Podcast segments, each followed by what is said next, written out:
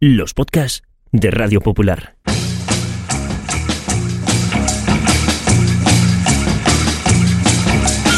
Forzados por el devenir de los acontecimientos a finales del año 2020, el Grupo Internacional para la Defensa de los Valores de la Raza Humana puso en marcha un proyecto secreto para dejar a las generaciones futuras constancia de la vida en la Tierra en los albores del tercer milenio. La delicada misión recayó sobre dos periodistas que fueron recluidas cada semana en un improvisado estudio de grabación a más de 100 metros de profundidad. El proyecto se llamó Bunker Podcast y solo pequeños retazos de audio sobrevivieron a lo que ocurrió después. Bienvenidos al búnker.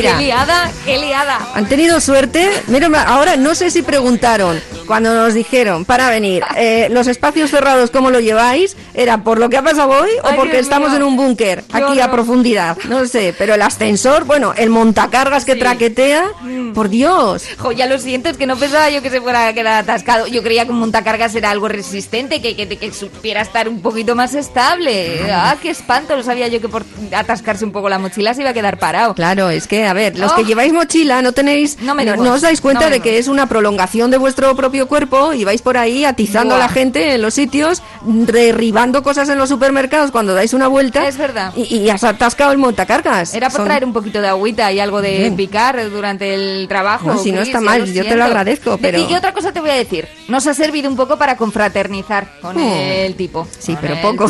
No, poco, poco. Pero bueno, quieras que no, el ratito que hemos estado en el montacargas atascado nos ha servido pues por lo menos para verle, que Ya. era una cosa que teníamos pues un poco de ganas de, de- de echarle un vistazo. Pero Tampoco ha sido muy simpático. nada, no, os preocupéis. es un tipo... o sea, es cuestión no, de sí. minutos. Pero Es, cuest- es que ya, A es ver. que menuda boza, menudo bozarrón. Es que el tío habla así. Yo creí que era, yo creí que tenía un filtro para hacer como en las películas. Eh, Cuidado. Eh, pero es No, que habla no, así. no. Bueno, es grandote y tiene bozarrón. Y... Igual, no sé, igual me tira demasiado mi parte de locutora radiofónica, Sí. Chris, pero yo, yo me miraría a los nódulos, si fuera él. El, el próximo día se lo digo. Hoy no me ha parecido atascados los tres en el montacargas durante varios minutos. No me ha parecido el momento perfecto de recomendárselo. Pero yo creo que un buen otorrino, eso se lo Le haría un apaño. Vamos a ver, no hemos confraternizado. No. Para ser tú y yo periodistas tendríamos que haberle sacado ya mucha información, pero el tipo es recio. Es verdad que quien le contrata Oye, acerta. qué altura, ¿eh? Muy gollón. No, sabía, no, no, no. Esto de estar varias semanas viniendo con él en, el, en la furgoneta blindada sin saber a dónde venimos realmente y con los ojos vendados, claro, al final quieras que no, hace que se vaya disparando un poquito la, la idea que tú puedes tener del tipo que te acompaña y no. A mí no, te me defraudado, no me ha defraudado, ¿eh? ¿No? Eh, y es No. más, yo voy a seguir intentándolo y de aquí a final de proyecto, el tipo termina hablando con nosotros en el búnker. ¿En serio? Yo Bueno, creo no que sé. el tipo, eh, la el tipo. próxima semana nos va a dejar en el montacargas y va a decir, bajáis vosotras. Ay, sí, sí, sí. unas Eh, yo le he visto sudar un poco, igual nosotros no, pero él sí que tiene un poquillo de aprensión con, lo, con los espacios cerrados, Pues ¿eh? mira, igual estaba un poquito agobiadete. Igual es una de sus debilidades. Tiraremos por ahí, tiraremos por ahí. Y tú tira, bueno, pues tírale, Anda, que ahí está el sobre. Voy a por el sobre. Sí, porque sobraco. Me parece que. ¿Hoy de qué va? ¿De qué va la historia? ¿Qué quieren que contemos a otras gentes en sé. otras latitudes, en otros mundos, que no sé si podrán entendernos porque igual ni siquiera entienden nuestro idioma? Es que es posible que hablen otro idioma, es posible que en el futuro no tenga nada que ver con, con, con como en la vida ahora y no sepan ni siquiera interpretar la forma en la que lo vamos a explicar. Pero bueno, en fin, no sé, No es sé. la, la misión. No. Antropólogos o lo Voy que sea que haya sobre, entonces ¿eh? tendrán que interpretar lo que decimos. Eh, Hablas mi idioma, tendremos. Igual teníamos que Pero hablar si más no nos despacio. entienden ni, ni, ni los ni la generación Ni los de ahora. Los de ahora. ¿Cómo Ya se llaman? La Z. ¿no? La Los Z, los. Zetas no entienden ya, ¿Cómo? es verdad. Si no nos entendemos con ellos, ¿cómo nos vamos a entender? A ver si hay algo en común entre ellos y nosotros en ese sobre. Tira a ver. A ver. ¿Qué pone? La fantasía. ¡Oh! La fantasía. ¡Ah, bueno, hombre, hoy es bonito que es sedoso, favor! por Dios, es lo mejor de lo mejor que Mira, tenemos. Yo pienso que la fantasía efectivamente es lo que nos define como seres humanos. Mm. Yo creo que los animales no son capaces de hacerse las ideas extrañas o, o de desarrollar la imaginación como los seres humanos. Y, y yo pienso que si en el futuro no hay fantasía, no hay futuro. perdidos, Es que sí. es así. Es que es muy fuerte esto. Jo, no, es que es muy fuerte.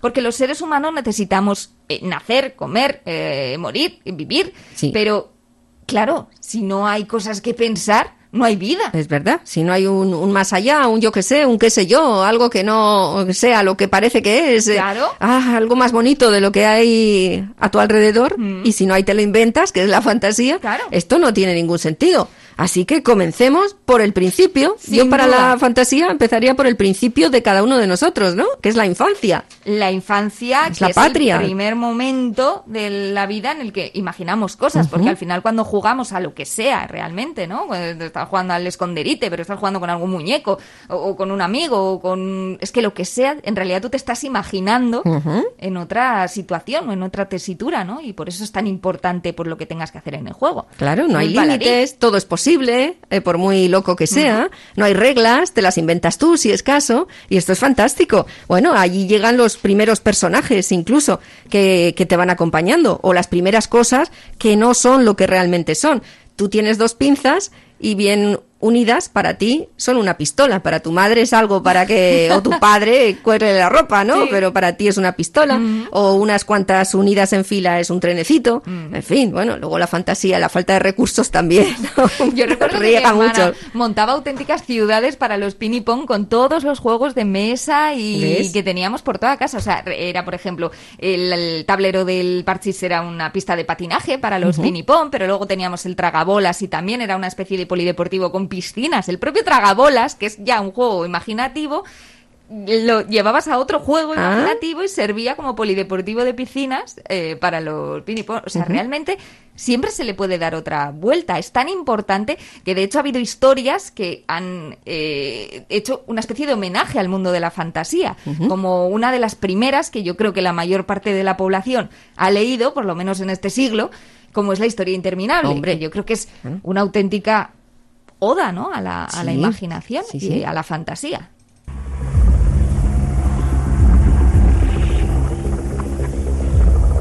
Atreyu y Artax habían recorrido sin éxito los montes de plata, el desierto de las esperanzas perdidas y los bosques de cristal de Erivo.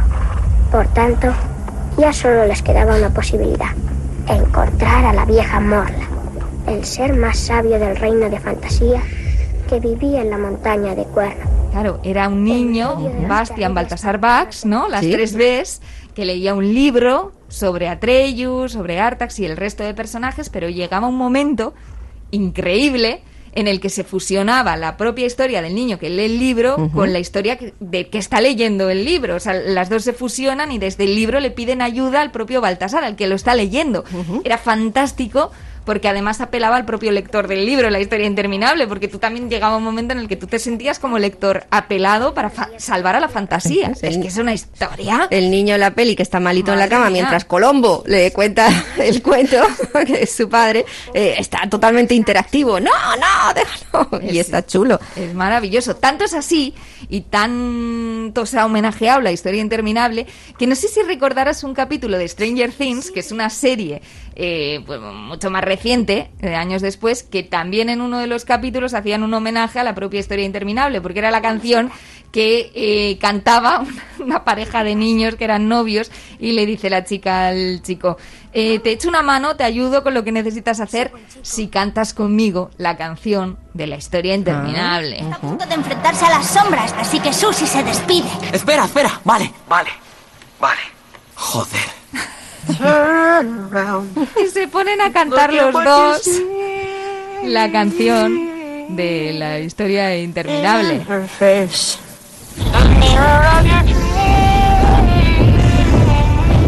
Make believe I'm everywhere, giving the light.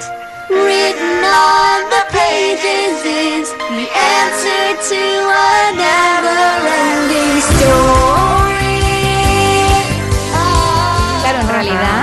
propio título, ¿no? La historia interminable hace referencia a eso, ¿no? A lo cíclico que tenía la propia historia y la fantasía, porque si tú crees en ella, no tiene fin. Si no te come la nada. come era la lo que claro. iba ocurriendo. Oye, verdad. un poquito de filosófica Sí, también. sí, ¿no? sí, hombre, la verdad es que Michael Ende tenía su, su cosa al escribir y al escribir para los pequeños. Era algo, sabía ponderar muy bien lo entretenido, lo misterioso, lo fantástico, con algo más en lo que pensar sin darte cuenta casi que lo estás pensando, que es donde viene el éxito de Mm. Cualquier reflexión y sobre todo para la gente más joven. Es verdad. Eh, en, en la película eh, teníamos el, el trocito que estaba sonando, era cuando el caballo eh, se muere porque entran en el pantano de la tristeza. Ah, es verdad. Y, y eso, eh, contiene el fundamento del coaching barato, ¿no? Es decir, venga, si te pones alegre, si, le, si te ponte, venga, lo Ay, vas a superar. Y no, es tira para abajo, que es lo que no- normalmente pasa.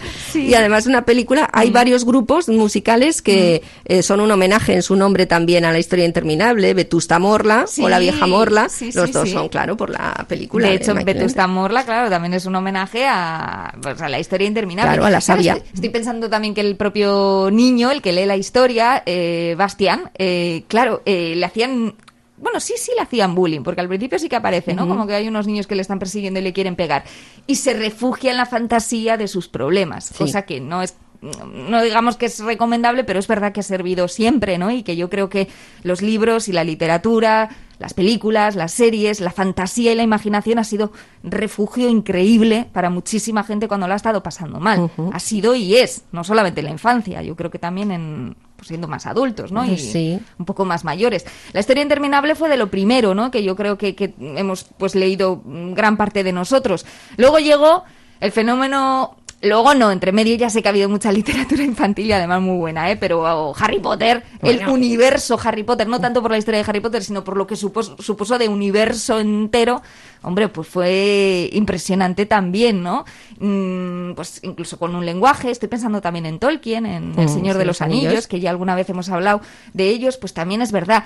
Ha habido literatos que no solamente han creado una historia, es que han creado un mundo entero, ¿no? Tanto es así que de la propia saga de Harry Potter se podía sacar eh, precuelas, se podrían sacar secuelas, se podía sa- secuelas, lo que se cuele. sí, ahí se cuela bastante y la verdad la, Sí. la autora Mm. eh, que hay hay gente que dice que no ha sido que has- está sobrevalorada Sí, sí, sí, La claro. de Harry Potter y la historia Eh, de, de todas formas todo ese universo se veía muy bien en los libros yo no he leído los libros he visto alguna de las películas nada más pero no no es más para que, que quede chulo en película en imagen Ya. que simplemente describiéndolo ya sé que lo imagina uno que esa es la gracia pero Hombre, eh, está claro que hay una chispita de suerte para que Harry Potter triunfara lo que ha triunfado. Oh. Yo eso, claro que sí, pero es que yo nunca desdeñaré la buena suerte, porque creo que habrá habido muy buenas historias que no han tenido pues ese puncho, no han enganchado tanto, pero si se ha servido Harry Potter para que tanta gente se enganche a una saga y lea tanto, pues para mí me parece darlo por bueno. Yo creo que en las películas sí que se veía que había más mundo, aparecían cosas que venían pues de otros lugares o historias que venían años atrás y eso pues efectivamente ha suscitado que hayan aparecido pues libros mm, a modo de spin-off digamos literarios no de historias que aparecían en la saga.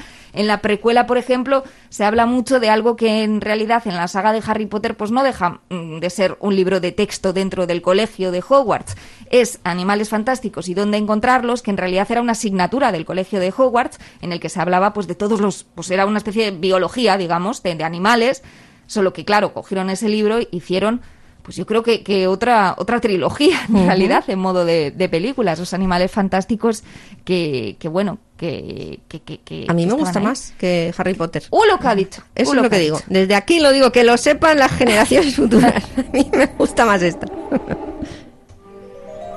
Hace 24 horas que sabe que un mago sin registrar ha soltado bestias mágicas por Nueva York. Sí. ¿Dónde está ese hombre?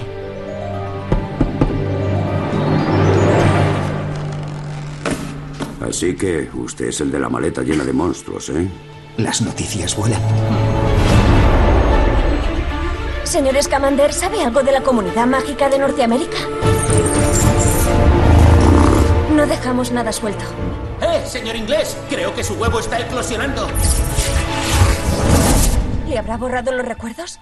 ¿Al no mag- ¿A quién? Al no mágico. Al no mago. Perdone, nosotros los llamamos Muggles. Bueno, magos y no magos y sobre todo una de las eh, principales, de los principales activos de la fantasía que son las criaturas, las criaturas mágicas que no existen, las inventadas, los muñecos, todo. En realidad aquí hay muchos en estas películas, pero ya se intentó antes. Ha habido auténticos magos para hacer esto. Jim Henson, yo creo que ha sido uno de ellos, eh, con todo lo que ha creado, todo un universo que se ha plasmado en diferentes proyectos y hubo uno que yo creo que quienes lo vimos en su día lo tenemos ahí en el acervo, dentro del laberinto, que Jennifer Connelly, eh, una jovencísima y jugosísima y rolliza Jennifer Connelly, protagonizaba junto con David Bowie. Y allí salían muchas fantásticas criaturas. La historia era estupenda. Era un cuento sobre la búsqueda de una chica eh, por su- que buscaba a su hermano menor que estaba atrapado en un reino místico de un rey de duendes y donde salían muchos bichos fantásticos y con un hilo argumentar muy chulo para seguir. E incluso para mm, estrujarte la cabeza. ¿Había criaturas también en ese laberinto? No había otra cosa. En realidad, la única humana era ella y el pequeñín. ¿Qué lugar tan horrible es este? No es justo. Exacto, no es justo. Pero eso es solo a medias. Hace un momento esto era un callejón sin salida. No, donde no hay salida es detrás de ti. Sigue cambiando. ¿Qué se supone que debo El hacer? único modo de salir de aquí es probando una de las puertas. Una de ellas lleva al castillo en el centro del laberinto y la otra lleva una muerte segura. ¿Cuál es cada una? Em, no podemos decírtelo. ¿Por qué no? No lo sabemos. Pero ellos sí. Oh, pues se lo preguntaré a ellos. No, no nos lo puedes preguntar a nosotros, solo a uno. Es una de las reglas y debo advertirte que uno de los dos siempre dice la verdad, pero el otro siempre miente. Es otra de las reglas. Él siempre miente. No es cierto, yo digo la verdad. ¡Oh, qué mentira! Él es el mentiroso. Muy bien, responde sí o no. ¿Mm? ¿Me diría él que esta puerta es la que lleva al castillo?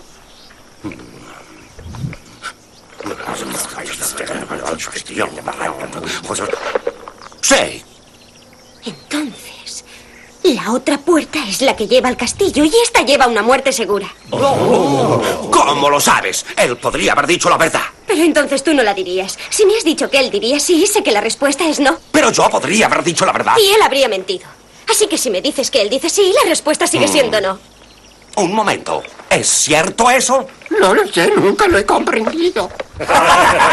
No, es verdad, lo he descubierto. Antes no lo habría logrado. Creo que me estoy volviendo más lista. Esto es pan comido.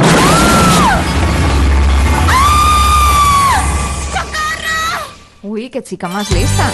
Claro, es que tenía que le ponía hasta los llamadores de las puertas Ah. porque tenía que atravesar eh, tenían mucha cháchara.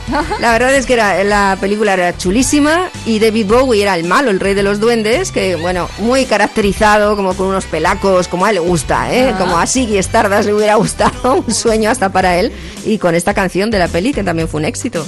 walking away. Too much rejection.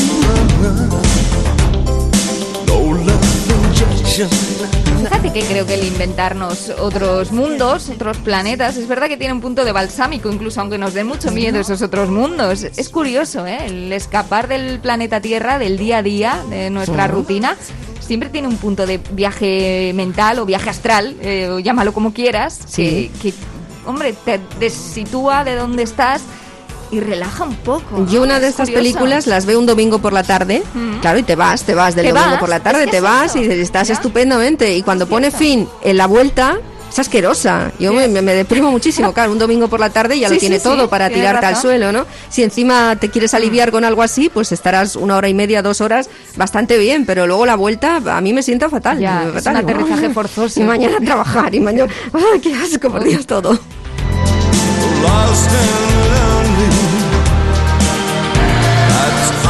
the ground.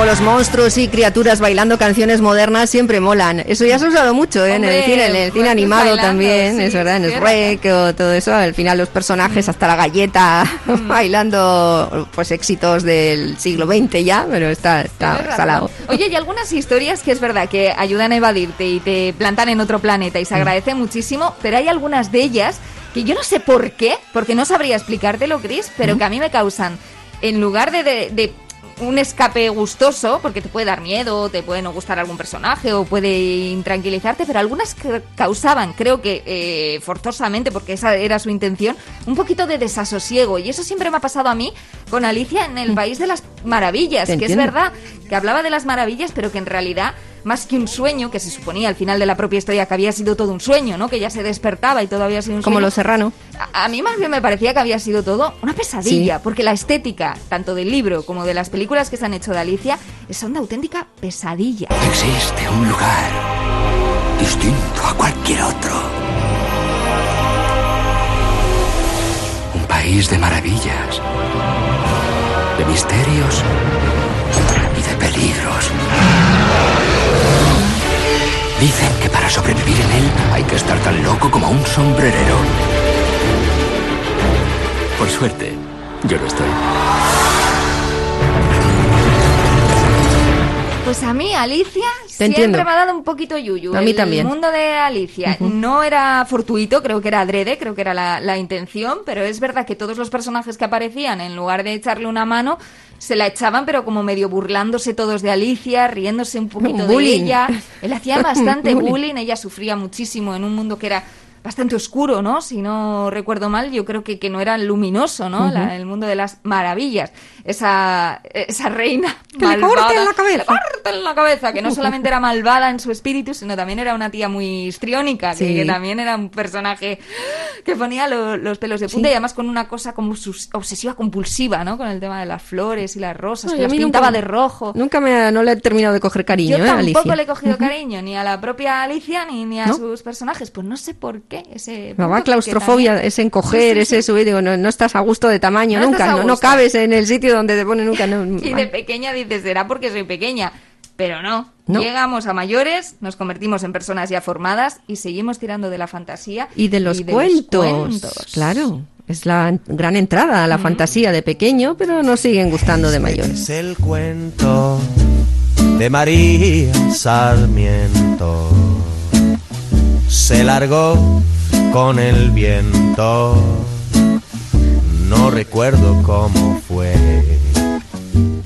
Pues los primeros eh, en la cama, si tu padre, madre o algún familiar eh, o cuidador tienen a bien lanzarte alguno, sí, es verdad que eh, digamos que somos una máquina insaciable de consumo de cuentos de pequeños, con lo cual los mayores a veces sufren o cuando ya pasas a, a otro papel ves que el pequeño, tú te lanzas con uno, ves que has triunfado, ha gustado, con lo cual es una maravilla y una sentencia a la vez, Sí. porque dice, otro, Otro, otro, sí. o si no el mismo, otra vez. Claro, Otra pero vez. ¿cómo no van a gustar los cuentos Claro. si al final es antes de dormirte poder irte de viaje con tu madre o poder irte Claro. de viaje con tu padre unos minutos? Sí, sí. Pero ¿cómo no vas a considerarlo lo mejor del Sí, día, no? sí, sí. O el momento más plácido, más gustoso. Mm, es verdad. Y luego mm, la mayoría de los cuentos tienen una enseñanza eh, que a veces ha estado muy bien, eh, otra- pueden ser de educación para la ciudadanía y en otras también eh, pues se han dirigido mucho ¿no? a lo que en la época estaría bien pensar o quien dictaba lo que se pensaba eh, era- sabía que tenía que hacer cosas así. Algunos cuentos también han sido muy angustiosos. El miedo también se ha transmitido a través de los cuentos, los tres cerditos, la propia caperucita con los lobos, la- la- la- los rajados de tripa de para que salga la abuela o bueno, un, un sin Dios. Eso también ha sido así. Eh, y también la moraleja. eh, por las fábulas de Sopo. las fábulas vienen las todas tenía. por ahí, está Eh. claro, es- son ese tipo de enseñanzas. Y había una que además, eh, el formato en que te lo cuentan, si ya pasas de la familia y te lo tiene que narrar alguien profesional del asunto, eh, yo creo que ha sido muy difícil superados los actores, el cuadro de actores de Radio Nacional, que hace mucho, mucho tiempo se dedicaban a contar cuentos también. Y lo hacían de esta estupenda manera, como aquella gallina Marcelina que las pasaba canutas eh, mostrando la falta de solidaridad eh, del personal, en realidad, porque ella eh, se encuentra se encuentra algo, eh, quiere después eh, ponerlo en un producto ya manufacturado, necesita la ayuda de quienes viven con ella, pasan de ella y cuando ya tiene el pan, después de lo que encuentra, todo el mundo quiere pan, pero nadie quería haberla ayudado en los trabajos anteriores. Eso La me pobre suena. gallina Marcelina que hasta tenía una canción.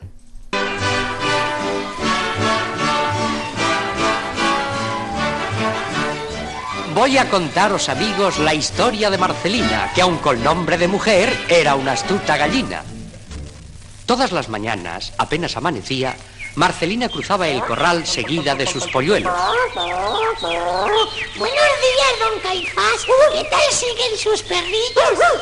Mucho mejor, mucho mejor, doña Marcelina. Les he puesto la perramicina y están muy majos. Buenos días, señora Micifú. ¿No viene al campo? ¡Ay, tan hermoso como está en esta mañana! No, Marcelina, hija. Ya sabes lo friolera que soy. Me quedaré en la cama hasta mediodía. Bueno, bueno. Hasta luego, amigos. Pues animales que hablan, todo un clásico de la fantasía y muy bien interpretados. A ver, a ver, a ver qué madre, a ver qué familiar te hace eso para contarte un cuento. Luego se han contado muchos cuentos en audio, pero normalmente, pues quien lo hacía o quien los locutaba tenía menos, mm, menos brillo, menos encanto y bah, no era lo mismo. Esto se logró, esto es un archivo que siempre que lo hemos mostrado eh, ha tenido gente que dice, ay, yo quisiera eso, quisiera eso de cuando era pequeño. La, la añoranza que nunca cesa, ¿eh? De, desde mm, que abandonas la infancia hasta que Mm. igual vuelves cuando ya eres muy mayor. Pero Es claro, es otro tema. De pequeñajos es verdad que nos gustan muchas historias. Algunas nos llegan a gustar porque nos dan un poquito de miedo. O sea, hay, hay un coqueteo en el mundo de la fantasía entre aquello que nos da mucho regusto por lo que decimos, por lo que supone de viaje, de conocer nuevos personajes que no existen o, o criaturas que no existen, ¿no? Porque son fantásticas. Y el mundo del miedo, eh, que, que normalmente, bueno, para muchos, ya sé que lo disfrutan mucho en las pelis de miedo y le dan mucho regusto. Pero eh, entre medio hay un coqueteo entre ambas, que es verdad que nos gusta cuando algo de miedo nos hace también un poquito de gracia o incluso cuando nos congraciamos literalmente con ello. Eso que ocurría con las brujas de Eastwick, ¿no? Que yo Sí. creo que daban un poco de yuyu, tenían una estética como feamo de bruja clásica, pero se les cogía cariño y uno pues eh, yo, yo creo que se ha exprimido mucho, ¿no? Todo este universo en, en muchísimas historias. Estoy pensando en las propias, eh, la propia familia Adams, ¿no? Que, que también jugaba un poquito a somos super gore, pero a la vez nos hace mucha gracia y les cogemos mucho cariño. Las brujas de Eastwick eran también un, un poco parecido, ¿no? Un Sí, que bueno, sí que no. eh, sí, pero ellas eran tres, tres eh, separadas, tres eh, chicas que querían, bueno, pues de alguna forma tirar para adelante y conjurar, o intentaron conjurar a su hombre perfecto, porque los suyos no Le- les habían salido rana más que príncipe, y entonces conjuran al diablo que es Jack Nicholson. Es verdad, Muy, es verdad. muy, muy Jack, muy Nicholson, Eh. si quieres. Y bueno, pues son actrices muy conocidas, Susan Sarandon, Sí, está Michelle Pfeiffer, Michelle está Pfeiffer y Cher. Cher, sí. y, y bueno, pues la, la van liando. Ellas tienen poderes y él, una vez conjurado y aparecido, las seduce a las tres, las va aumentando los poderes y al final en el pueblo, Es en esa localidad imaginaria Eastwick, la lían muy parda. Y Claro, les pasan cosas. Oh, no nos pasemos. Eso, no nos pasemos. Yo opino así. Tú no lo entiendes, Esto es un pueblo. No hemos hecho nada malo. ¿Por qué hemos de dejar de vernos? Clyde dice que Felicia tiene visiones. Porque siempre las hemos de tener las mujeres. Dice que ve el demonio aquí, en Eastwick. Ah, ¿Qué más nos da? Si tú fueras el demonio, ¿vendrías a Eastwick? Pues no lo sé. Pobre Felicia. Pobre Es el Felicia, demonio. pobre Felicia. Estaban fantásticas las tres, bien. Luego está- guapísimas. y están muy guapas. Cuando, cuanto más endemonian, Sí. más, guap- más despelucadas y guapas están, Qué ¿no? guay. Eh, sí, sí, sí. Hombre, también fue muy chulo, ¿no? El momento en el que se empezó a cambiar la perspectiva que teníamos de las brujas, ¿no? De Sí. cuando éramos más pequeñas, igual pues es más eh, prototípicas, ¿no? Y malvadas, a cómo poco a poco, eh, desde el mundo de la fantasía, también se empezó a cuestionar que era una bruja, que quería, y, empezamos a congraciarnos también Hombre, con es ellas. que el poder de la magia, del, del embrujo, te, te empodera, eso está claro. La propia embrujada, eh, a golpe de, de pequeña nariz chata, la- también la leoparda en la televisión. Es verdad.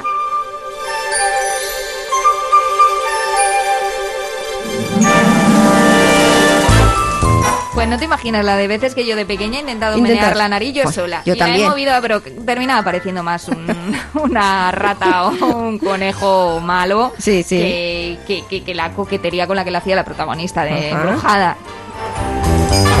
Que luego tenía una nena, ¿no? Eh, Tabata. O... Ah, sí, Tabata, es cierto, cierto, sí, Enseguida sí. parecía Uh. moviendo la nariz también.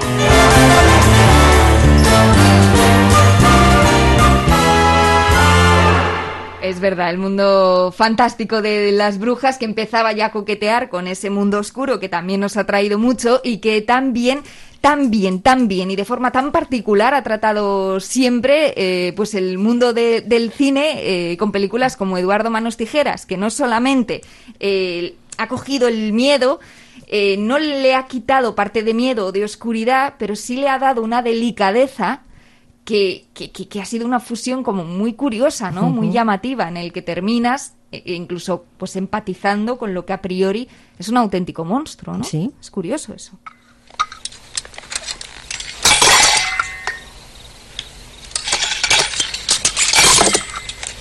Es Eduardo Manos Tijeras. Sí, pues, Comiendo por con la familia. Sí. Kevin, es de mala educación mirar fijamente. Yo creo que, que lo ha hecho, no sé si alguien lo ha hecho de forma parecida, supongo que sí, pero yo creo que Tim Burton Tim lo ha hecho de forma muy particular, ¿no? Coger a, a algo que era aparentemente monstruoso, no, no quitarle, no retirarle todo aquello que daba miedo, todo aquello oscuro, pero sí dotarle de una sensibilidad que igual hasta ahora no le habíamos dado al mundo de los monstruos y además con, con- yo- de forma muy muy bonita, ¿no? No, no sin sorga, no zafia. Sí, sí.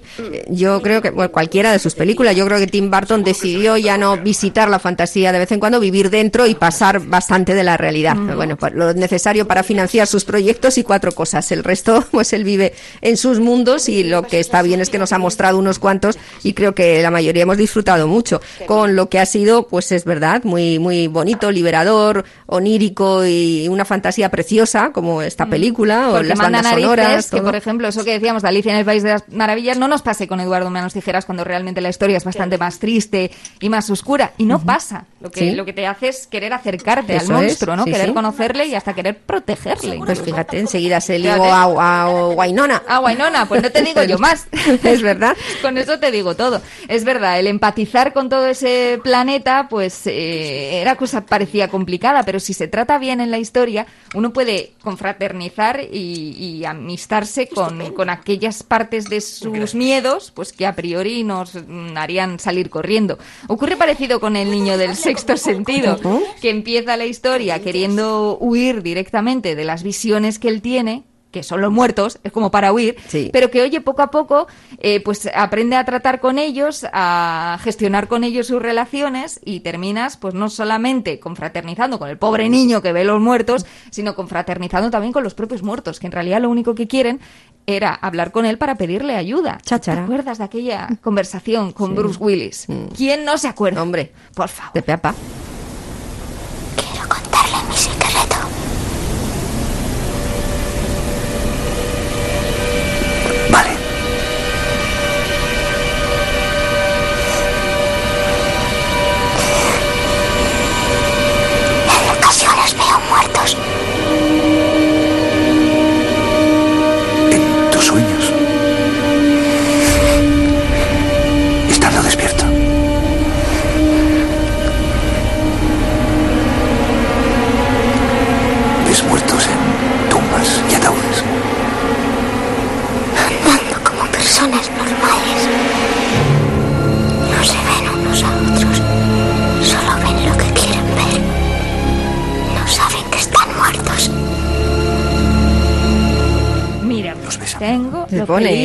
¿Eh? pelillos de La fantástica.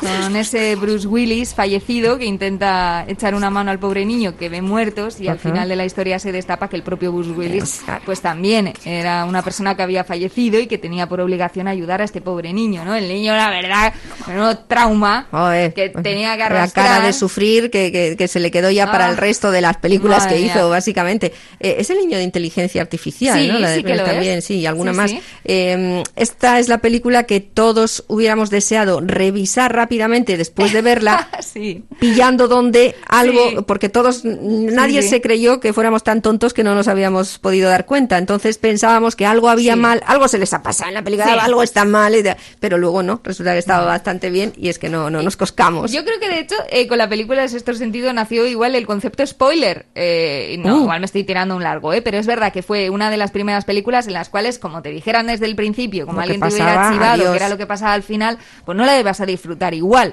Era uno de los ejemplos, yo creo, de los primeros ejemplos más claros, ¿no? En el que parece que se te derrumbaba entero el re- relato si alguien te lo había chivado antes. Y era también, por otra parte, por todo el éxito que tuvo, pues las grandes eh, tentaciones de quienes querían hacer spoiler y Claro. reventarles la película. Hombre, ¿eh? ahora ya prescrito el spoiler y como hablamos para quien nos escuche dentro de Hombre, mucho, pues ni sabrá. así que- re que te prescrito. Claro. No, hay, no hay ninguna acusación posible. Eh, hay muertos que desde luego dan miedo, eh, que piden ayuda, incluso uno termina confraternizando con ellos. Eh, ¿Cómo podríamos eh, categorizar a Beetlejuice, Chris? Pues no sé, es inclasificable, es, Es cierto. Y descacharrante. Pero, pero ¿qué quería de la vida? Pues él quería ¿O de la muerte? divertirse más que en vida, posiblemente. Mm, Mira. ¿Sabéis lo más bonito de todo? Que me habéis llamado. No teníais por qué, pero me habéis llamado. Me dan ganas de comeros a besos. Vamos No, solo uno, oiga, haga el favor. Uno pequeño. Oh, bien, hablemos de negocio, seriedad. Debo tener una tarjeta por aquí. Aquí está. ¿A quién tengo que matar? Ten, sujétame esto, ¿quieres? La tarjeta, aquí. No tiene que matar a nadie. Posesión, ya entiendo. Imposta la voz, engaña a tus amigos, verás qué gozada. ¿Qué? Mi mujer y yo querríamos hacerle unas preguntas. Sí, claro, adelante, dispara. Por ejemplo, eh, ¿cuál es su currículum vitae? Eh, pues estudié música. Eh, me gradué en la escuela comercial de Harvard. He viajado bastante. Sobreviví a la peste negra y lo pasé en grande mientras duró. He visto El Exorcista 167 veces y cada vez que la veo la encuentro más graciosa. Aparte de que estáis hablando con un muerto, ¿qué os parece? Tengo buen currículum. Bueno, pero ¿sabe cómo asustar? Oh, sí, sí, comprendo. Acabáramos. ¿Cómo no ibas a ver? ¿Qué os parece esto? Era realmente, daba mucho miedo, pero también te reías mucho con Sí, Beetlejuice. y con Hombre, mucho si no te tocaba estar con él, claro. Un fantasma con mucho ritmo.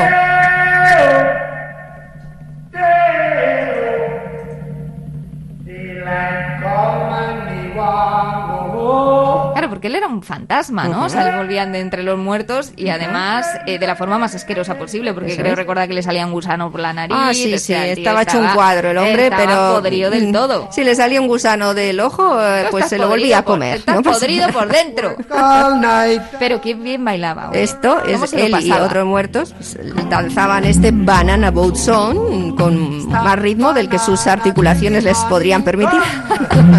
Los cadáveres son muy laxos. No, desde luego, ya no Bueno, tienen- Una vez pasado el rigor mortis, Sí. luego ya lo siguiente es flexibilidad de loba. Es cierto, porque no tienen las almohadillas entre hueso y hueso, pero no Ah. parece importarles En mucho. Eso mismo, ya no están, pero tampoco hacían tanta falta, estaban sobrevalorados, está claro.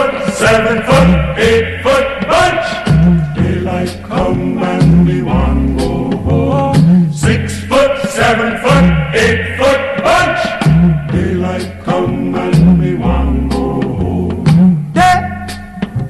Is a day, oh, Daylight come and we want go home. day, is a day, is a day, is a day. Pues, ¿qué quieres Es que que, tiene te diga? su cadencia, ¿eh? Siendo tan simpático este fantasma, yo no entiendo por qué había otros personajes que querían cazarlos. Claro,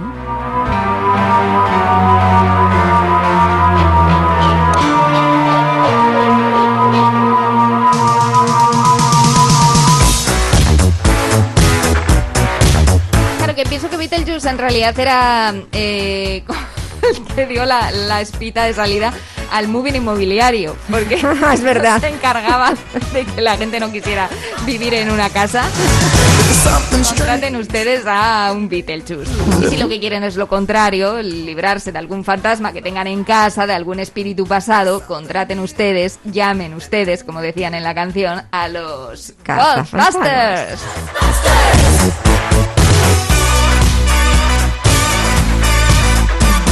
Con esos personajes verdes, inflamados, Ujú. gelatinosos, asquerosos que perseguía el cuarteto de los cazafantasmas en las películas y que también nos lo ha hecho pasar muy bien porque también eran fantasmas que daban bastante miedo y a la vez, Sí. eh, bueno, también un poco de risa porque también eran un poco gamberretes. A mí, ¿sabes qué escena me dio más miedo de los Ghostbusters? Eh, una en la última escena de la, creo que es la primera peli, ¿o es la Sí, cuando No estoy ya segura. está Cuando dicen.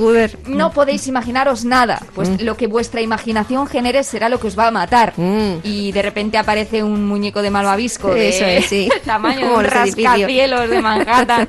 y le dicen a uno, ¿pero qué has pensado? Yo he intentado mantener la cabeza en blanco, he intentado no pensar en nada, pero aquellos pequeños malvaviscos que comía de pequeño me han venido a la cabeza. Pensé que serían inofensivos. Y ahora tenemos un súper malvavisco a punto de aplastarnos y reventarnos.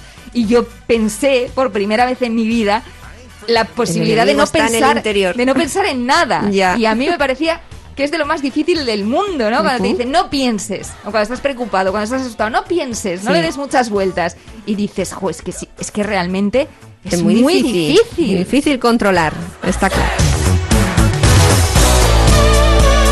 Porque si la imaginación es maravillosa, el si te la tienen que arrancar de cuajo, es imposible. Duele, Madre duele mucho. I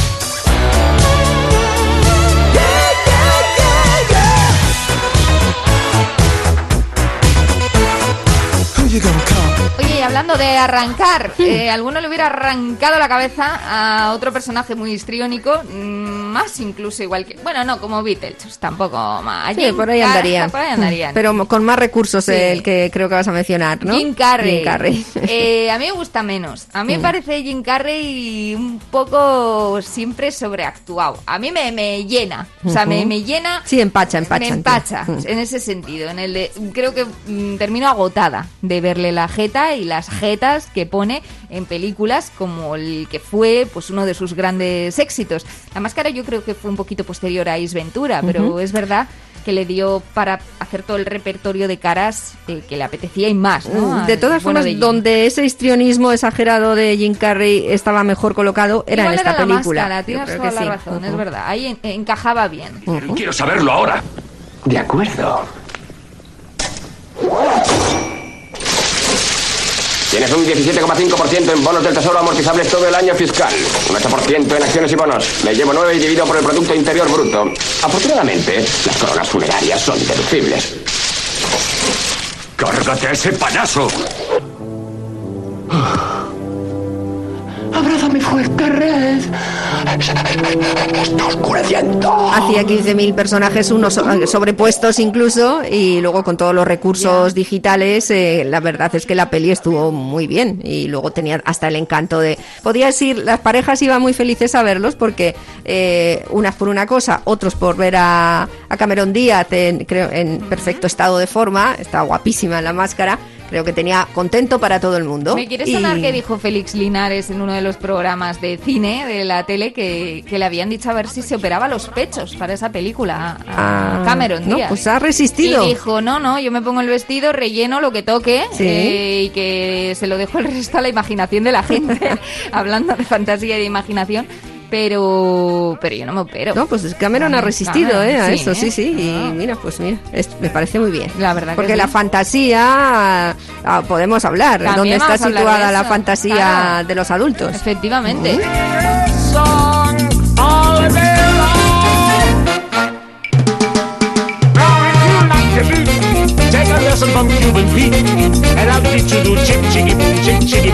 Take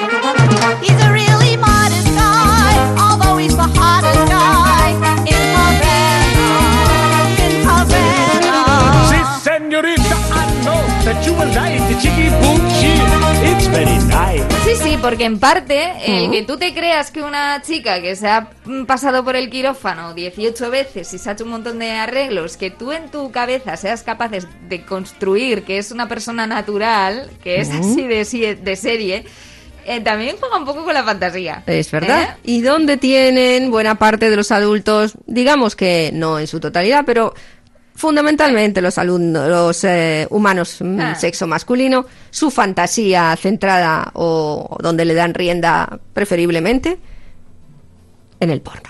Efectivamente.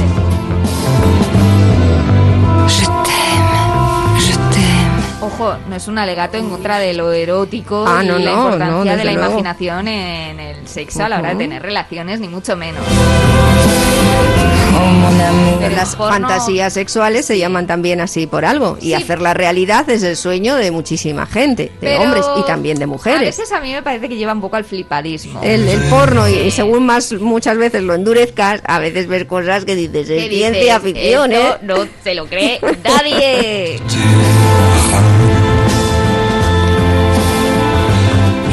Pamela Anderson corriendo por la playa es eh, pura fantasía. Claro que Quiero sí. decir, con todo el cariño incluso que le Sí, tengo sí, a Pamela. Anderson, porque creo que es una chica fantástica. Pero es verdad, no era, no es real. No es- no es real. Una no es sexy 24 horas al día, mucho menos cuando tiene que vaciar eh, los pulmones e intentar rescatar a un hombre a 10 metros de profundidad entre algas y pececillos y carramarros. Una no aparece buceando con el pelo ondulando en el agua maravillosa y, y consigue rescatarle. eh, estando turgente, perfecta y Eso preciosa de la vida.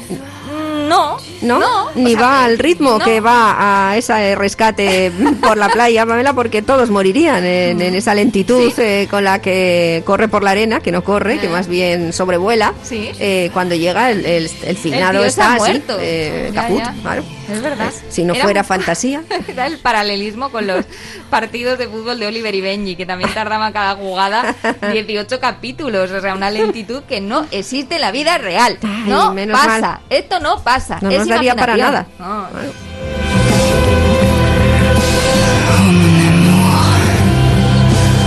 En fin, la imaginación que nos invita a uno querer Mm. imaginar que el mundo es tal cual nos gustaría, no solo en el mundo de la erótica, sino también en el mundo de la política. Incluso me estoy acordando de un capítulo de The Good Fight. Eh, mi vida gira en torno Ya a veo que te gusta. referencias y ejemplos de The Good Fight, que es una estupenda serie que analiza la actualidad de forma maravillosa. La buena de la protagonista, la abogada eh, Diane Lockhart, a quien yo un día voy a rebautizar como Lockhart, porque se vuelve muy Lockhart la pobrecilla, eh, imagina ella tiene su, su sueño en su- bueno su sueño despierta en realidad de que eh, pues no ha ganado Donald Trump las elecciones cuando las ganó sino que ganó Hillary Clinton. Y claro cuando ella en ese sueño o en esa ensoñación explica a la gente del bufete a sus compañeras que, que, que ella creía que había ganado Donald Trump pues a la gente le llama mucho la atención que esto pudiera ocurrir. Claro en realidad ganó Donald Trump las elecciones en ese momento pero es verdad que era algo que muchísima parte de la ciudadanía no podría haber imaginado ni en sus peores Eso sí pesadillas. que es difícil de explicar a, ahora y a los eh, futuros. Eso es imposible Eso yo de no, eso ya explicar que al se encarguen futuro. otros. Madre mía, espero que algún politólogo sepa explicarlo en el futuro. Marisa, quiero preguntarte algo, ¿vale? ¿Quién es el presidente? ¿Quién? Sí. Diane, ¿vuelves a tomar microdosis? No. Bueno, tal vez. No, no sé. ¿No es Trump el presidente? no. Así que es Hillary. Sí, pero. ¿Y cuánto tiempo lleva? Porque. ¿Tres años? ¿Te pasa algo, Diane? ¿Has tenido alguna vez un sueño tan real del que tardas en despertarte mucho tiempo? No. He soñado que Donald Trump era presidente. ¿En serio? ¿Y qué tal nos iba? Oye, ¿qué pasó? ¿Por qué perdió? ¿Cómo no iba a perder? ¿No recuerdas las encuestas? Fue una paliza, tres millones de votos. Los mismos que en mi sueño. ¿Trump sacó tres millones de votos en tu sueño? No, Hillary. Pues, ¿cómo ganó? Bueno, es un sueño, no tiene por qué tener lógica. ¿Estás despierta?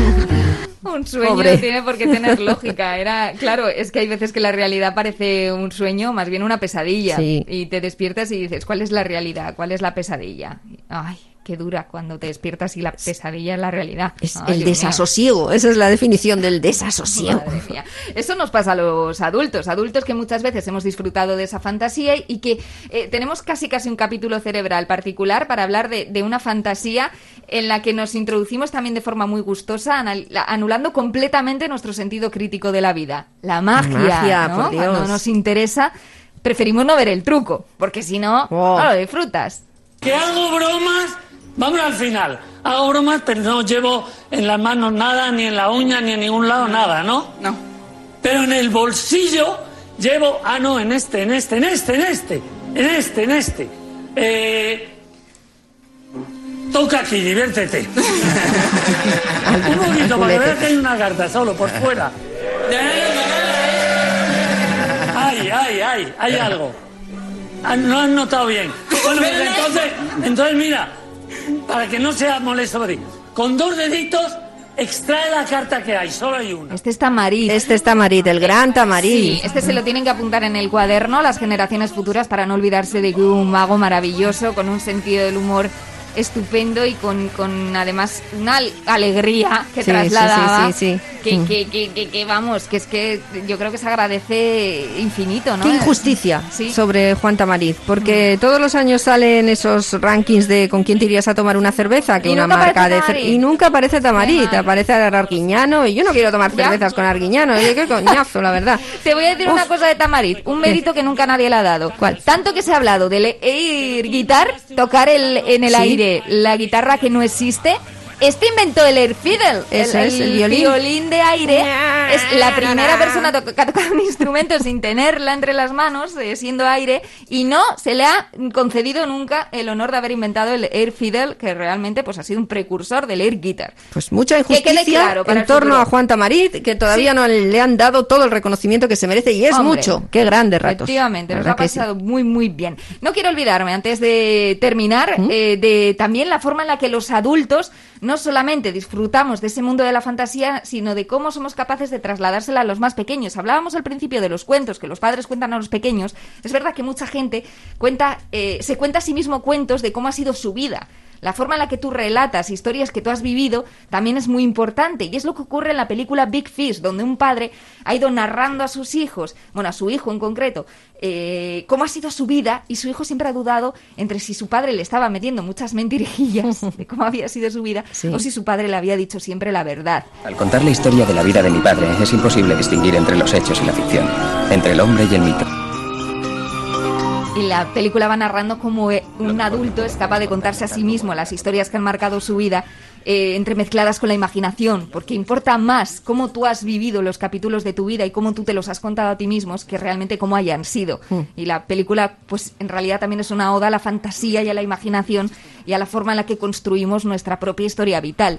Es increíble ver cómo todos estamos escribiendo nuestra propia historia, ¿no? Y cómo cuando llegamos a la vejez y vamos a salir ya de aquí, miramos hacia el futuro y vemos cómo ha sido ese libro, ¿no? Que hemos ido redactando en, en toda nuestra vida. Bueno, incluso tenemos recursos de fantasía, aunque no los identifiquemos como tal. Eso que se llama memoria selectiva o memoria conveniente, que le vamos echando también a esa historia que vamos dejando atrás y que cuando recordamos, cuando hacemos esa recapitulación, ya no vemos las cosas o ya no recordamos las cosas como realmente han sido. Absolutamente, Y bueno, sí, pues sí. si no hay nadie con quien comparar el dato, te lo quedas, te lo quedas a tu favor normalmente. Pero si eh, lo confrontas con alguien que fue testicul- eh, tes- testicular, que fue testigo, pues eh, eh, eh, ahí ves que igual no. Pero claro, cuando oyes, te- es una gran disonancia, no quieres admitir Es que eso, esta persona no se acuerda, esta persona no sabe. Y eso ¿Sabes es dónde veo yo fantasía. eso un montón? En las redes sociales, Chris. A saco, Claro, Paco. eso es. Ahí está la gran fantasía Que actual. has estado de vacaciones pasándotelo estupendamente en un lugar idílico, maravilloso, en una playa estupendísima. Puesta de sol, échale otra foto. No sea que la veas con tus propios ojos. Solo comes platos posteables. Ahora mi cena me hace sentir miserable. Es viernes, el beber me llama. Obligación social, aunque me pille en pijama. Y a lo mejor tú has estado en una playa fea en el que el suelo estaba Ah. frío, el agua no te podías bañar porque resulta que había habido un verti- vertido y ese día lo habían cerrado por seguridad y tú has estado congelada. No pasa nada, porque si la fotografía que te has hecho parece todo lo contrario, tú lo posteas y todo el mundo piensa Eso que es. tu historia de ese día, tu relato de ese día ha sido de una forma en la que no ha existido. Eres esa rubia ni yo aquel moreno. Eso es. Y posturea para que el mundo lo vea. Que la vida con un filtro no es tan fea.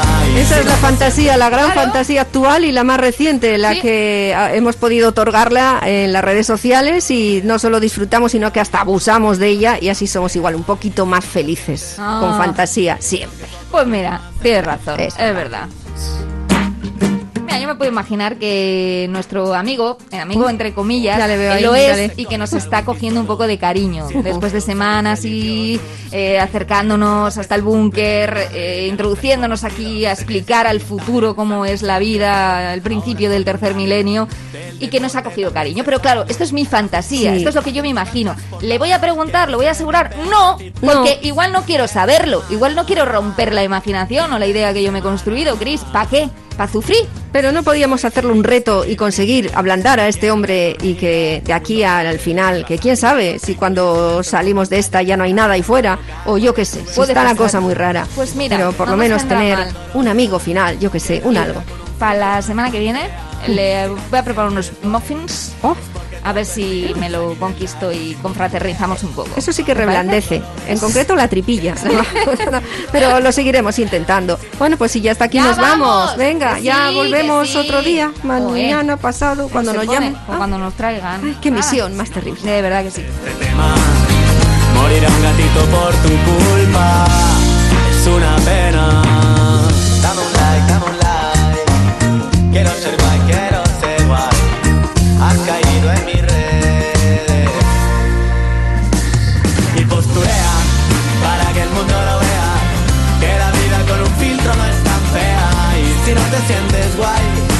porque tu autoestima se mide